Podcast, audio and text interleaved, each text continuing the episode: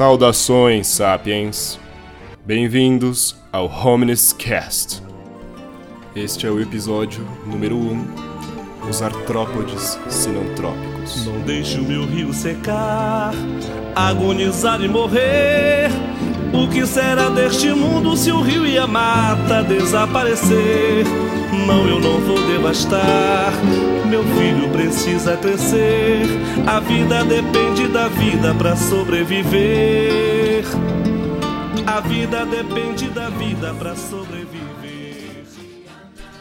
Esta é a segunda temporada deste programa, que é um projeto da disciplina de ASEX, orientado pela professora Carmen da Costa, na Universidade Fundação Santo André.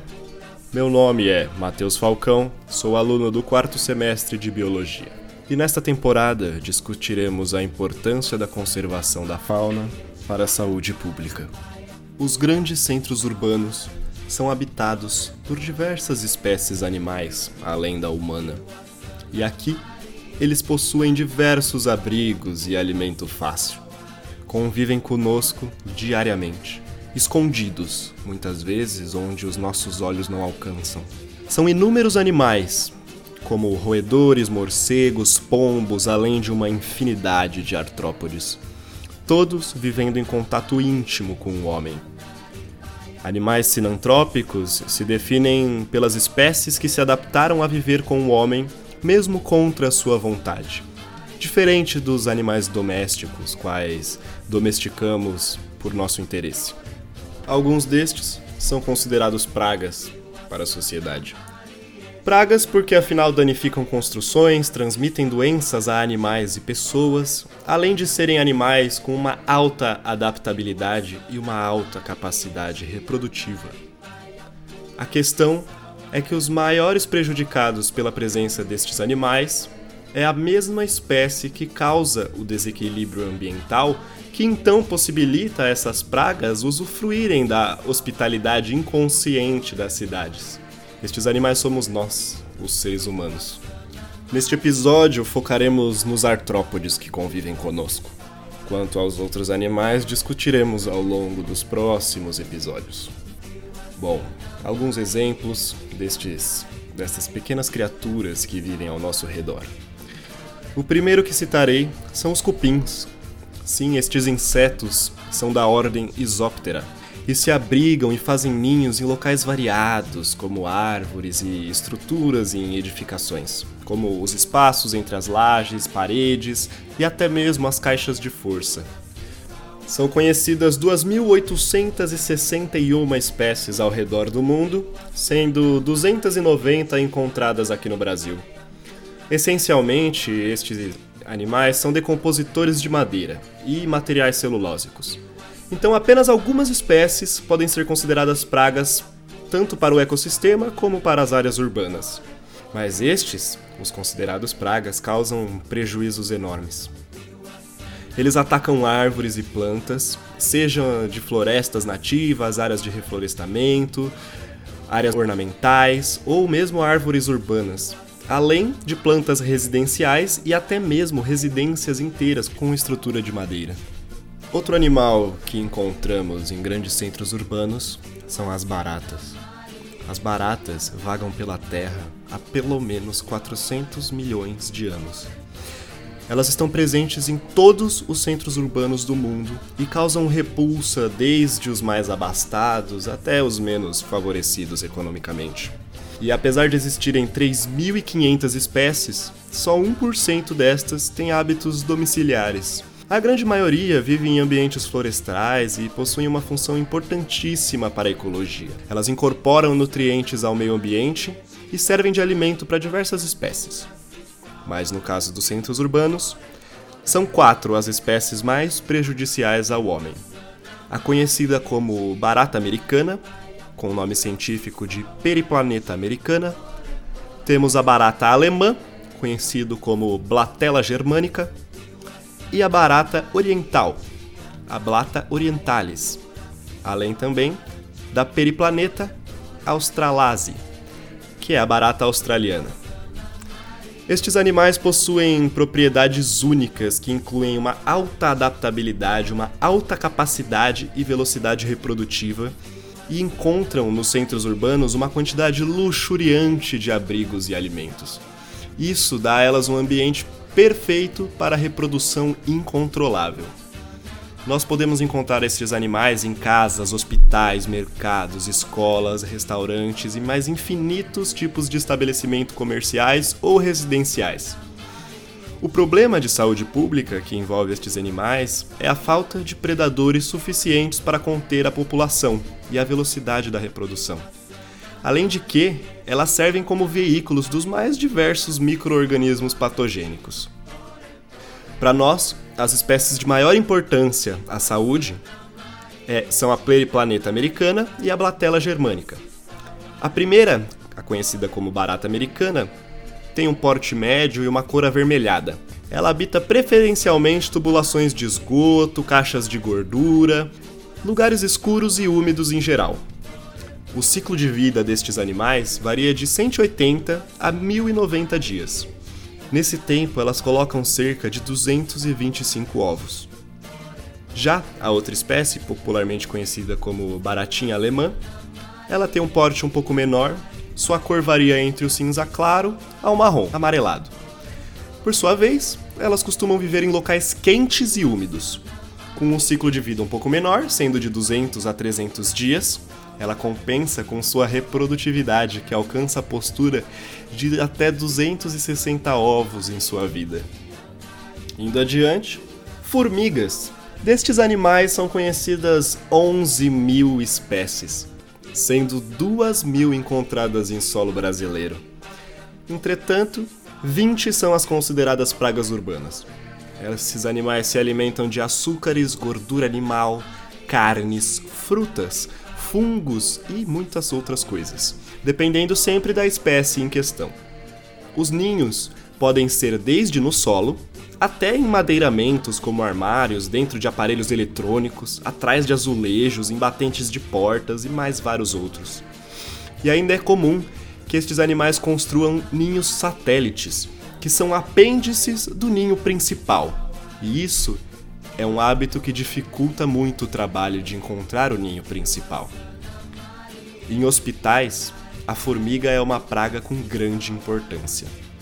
Esses insetos levam para dentro dos hospitais microorganismos infecciosos, mas os maiores prejuízos são observados graças ao hábito de nidificação em aparelhos eletrônicos, que isso pode danificar o circuito interno de máquinas importantes e muitas vezes caras. Ninhos e formigueiros possuem diversas rainhas. E em espécies urbanizadas ocorre o que conhecemos como fragmentação de colônia. Isso é, onde uma rainha, com um grupo de operários, parte do formigueiro matriz, buscando conquistar território para a fundação de um novo ninho. O problema disso é que, por vezes, os inseticidas usados podem promover uma antecipação deste processo isso dificulta a resolução do problema, devido à emancipação e criação de novos ninhos.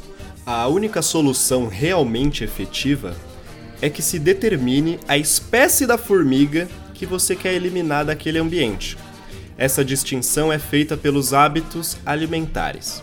E só então você poderá usar um veneno efetivo que mate as formigas e as suas rainhas. Agora, falaremos de um dos insetos que talvez seja um dos mais importantes na questão da saúde pública. São os pernilongos.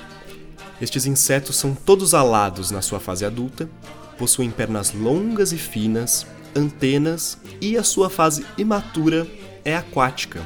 Quando estão adultos, as fêmeas se tornam hematófagas, isso é, elas procuram sangue para obter carboidratos necessários para a longevidade e o aumento da atividade metabólica. São dois gêneros com importância à saúde pública. Primeiro é o gênero Aedes, com dois representantes, o Aedes aegypti e o Aedes alboptus, respectivamente conhecidos como o mosquito da dengue e o mosquito tigre asiático. Estes são os mais importantes à saúde pública Eles transmitem doenças como a dengue, febre amarela, zika e a chikungunya. São encontrados em regiões com clima tropical e temperado, respectivamente. E sempre associados à presença do homem, afinal, nós é quem proporcionamos o ambiente ideal para a reprodução destes mosquitos. Os mosquitos citados até agora colocam seus ovos sempre em água parada e limpa, sem a presença de outros animais como peixes. Seus ovos são extremamente resistentes. Eles podem suportar a dessecação sem contato com água por até seis meses. E eles são ligeiramente menores que outros pernilongos. O que caracteriza estes animais são as suas pernas rajadas de preto e branco. É possível até enxergar essas pernas rajadas a olho nu, se você olhar com atenção. E esses animais têm hábitos diurnos. Suas presas preferidas são seres humanos e aves. O segundo gênero importante é o gênero Culex. Este não transmite doenças, mas ainda assim é um incômodo e portador de outros micro-organismos que podem ser prejudiciais à saúde humana. Não temos uma espécie específica. Por sua vez, este gênero tem hábitos noturnos e de postura de ovos em água parada, mas com grandes depósitos de matéria orgânica em decomposição e não são resistentes à dessecação. Geralmente são de coloração marrom ou enegrecida e também com o homem e as aves como sua presa preferida. Por último, neste episódio, falaremos das traças.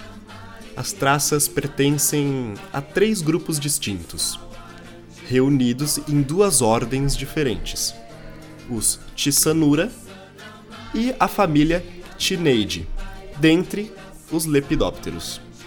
Ainda existem traças com hábitos agrícolas, prejudicando grandes plantações de alimento e algumas que se alimentam de favos de mel, sendo uma praga para os apicultores de abelhas melíferas, causando prejuízos enormes à produção também. Bom, primeiro vamos falar da traça da ordem Tisanura. Ela agrega 370 espécies. São todas de porte pequeno e médio. Não possuem asas, se alimentam de papel, farinhas, capas de livro, tecido e entre outros.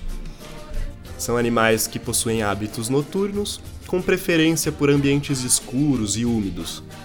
Algumas espécies já se tornaram muito bem adaptadas ao ambiente urbano e são importantes pragas domiciliares. Mas lugares como museus, bibliotecas, tecelagens e hotéis devem monitorar essas traças com extremo rigor para que se evite infestações severas e danos realmente significativos. Já as traças lepidópteras são, por definição, mariposas e possuem um desenvolvimento indireto com metamorfose completa, se tornando alados quando adultos. Essas se alimentam majoritariamente de tecidos, principalmente lã, algodão e linho, mas também podem se alimentar de tecidos sintéticos atualmente. E estes são os principais exemplos de artrópodes sinantrópicos com importância à saúde humana. A definição ainda abrange mais animais de diversas espécies. Ela ainda inclui outros insetos, aracnídeo, no caso dos aracnídeos, uma ênfase aos carrapatos, que são mais comuns em áreas rurais, incluindo ainda aves com uma menor importância médica alguns répteis em menor quantidade em centros urbanizados, e também mamíferos como morcegos, gambás, ratos e até primatas em alguns lugares do mundo. Toda e qualquer solução para o controle destas populações é complexa. Deve ser estudada e sua ação realizada com um grau de especiação, isso quer dizer específico à espécie. Afinal, cada uma dessas espécies tem características particulares e precisam de soluções específicas para o controle. A nós, biólogos, é dada implicitamente a responsabilidade, a informação e conscientização da sociedade perante sua relação com qualquer que seja a espécie. Afinal, a vida destes animais em centros urbanos foi facilitada pela espécie que mais sofre com os problemas trazidos por estes animais. Essa espécie somos nós, os Homo sapiens.